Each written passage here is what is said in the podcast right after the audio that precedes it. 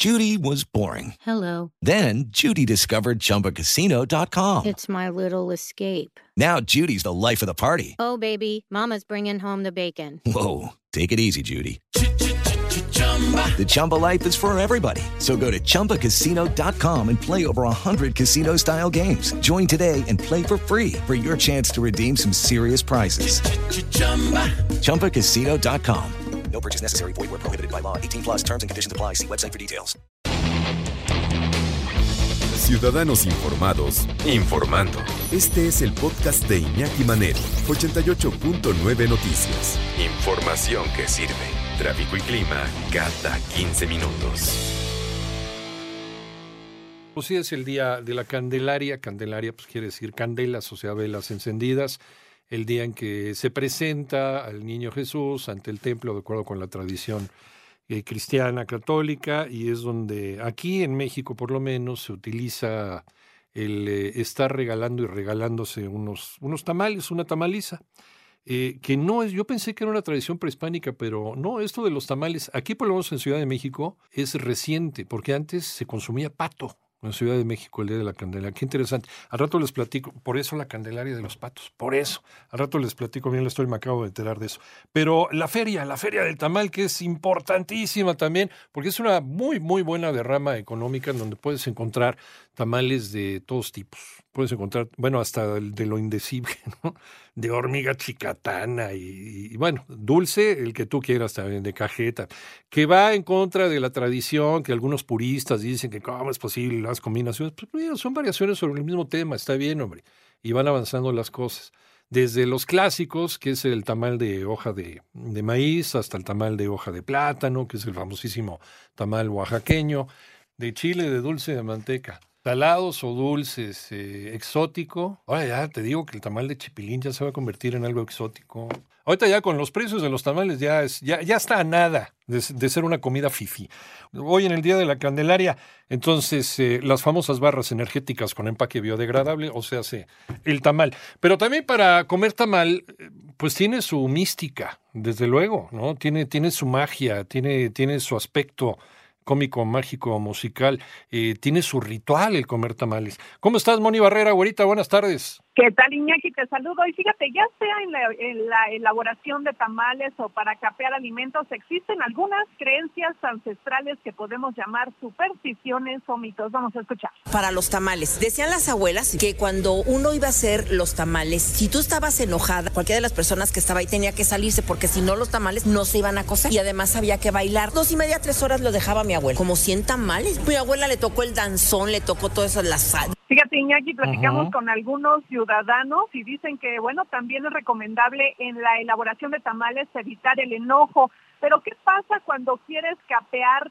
un alimento para, para eh, sobre todo, capear la clara de huevo si está presente el periodo menstrual, se dice, o bailar para garantizar el cocimiento de los tamales. Vamos a escuchar. Órale. Que si era cierto, cuando tenías tu menstruación y querías batir claras, las claras no suben, no se espesan. Es mito, eso sí es cierto. Para algún pastel que requiriera del batido o merengues, y era del batido de las claras para dejarlas a punto de turrón, tenía yo la menstruación, no suben. Así es que Iñaki, bueno, pues sí, todo tiene su chiste, su secreto en eso de la gastronomía y sobre todo los mitos y supersticiones también opinan algunos hombres. Vamos a escuchar. Que cuando se preparaban los tamales se tenía antes que rezar, cantar, no nada más es llegar y hacer las cosas. ¿Por qué? Porque si no fuera así, muchas veces se cortaba la masa, la buena vibra está presente en todos nuestros alimentos. Y fíjate Iñaki, también eh, hay otro mito respecto a si estás eh, preparando algún alimento con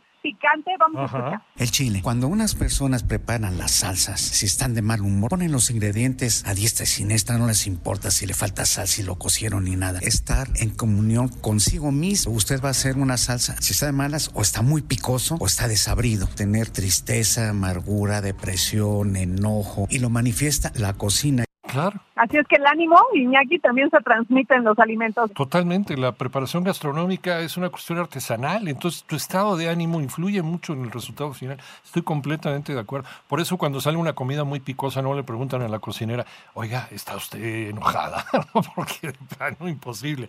Muchas gracias, Moni, Moni Barrera, y a degustarlos con gusto y con muy buen humor. Pues sí, fíjense que no, no había caído yo en cuenta de que efectivamente el Día de la Candelaria en México antes pues era no se comía tamales, a pesar de que tamales de origen eh, hispanoamericano, bueno, no hispanoamericano, más bien americano, antes de, antes de la llegada de los europeos, pues todo lo que fuera masa de maíz, todo lo que se puede hacer con el maíz y la inventiva de los antiguos habitantes de esta zona. Ya después eh, se fue ampliando y se fueron adicionando pues otras partes culturales, gastronómicas de otros lugares del mundo, ¿no? Pero muy, muy interesante. Antes, antes, por lo menos en el centro de México, el Día de la Candelaria, el día de la presentación del Niño Dios, eh, la gente lo festejaba comiendo pato. ¿Y por qué pato? Porque era abundantísimo, era, era de lo más abundante, de la casa más abundante, casa con Z, esta, más abundante en el Valle de México por el lago, el lago de Texcoco este gran lago volcánico en donde se construyó la ciudad de Tenochtitlan y en donde pues, se fue ampliando la mancha urbana hasta pues, ver el problemón en el que nos hemos convertido hoy, pero en fin, esa ya es otra historia. Pero en la medida en que todavía seguía pues, ecológicamente sano el lago de Texcoco, pues seguían llegando bandadas de pato que venían en el invierno, precisamente escapando de los fríos de, de América más al norte, de Estados Unidos y de Canadá, hacia esta zona donde tenía un clima pues, mucho más agradable. Y ahí, ahí se quedaban los patos a, hacer el invierno.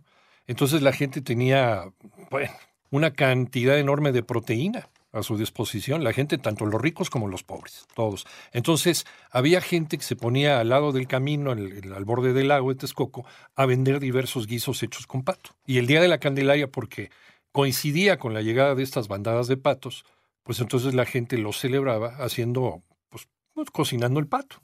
A lo mejor los, los, guisos más humildes o pues los guisos más, eh, más exclusivos de las personas más pudientes, pero la gente comía pato. Hasta que ya la, la, mancha urbana, la desecación del agua, el ecocidio que se armó aquí, pues, pues terminó haciendo que los patos se fueran a buscar otros rumbos, ¿no? Más, más hacia el sur, o ya no tuvieran a dónde llegar. Eh, y la gente empezó a voltear hacia los tamales. Y ya, y se, hizo la costumbre del famoso tamal.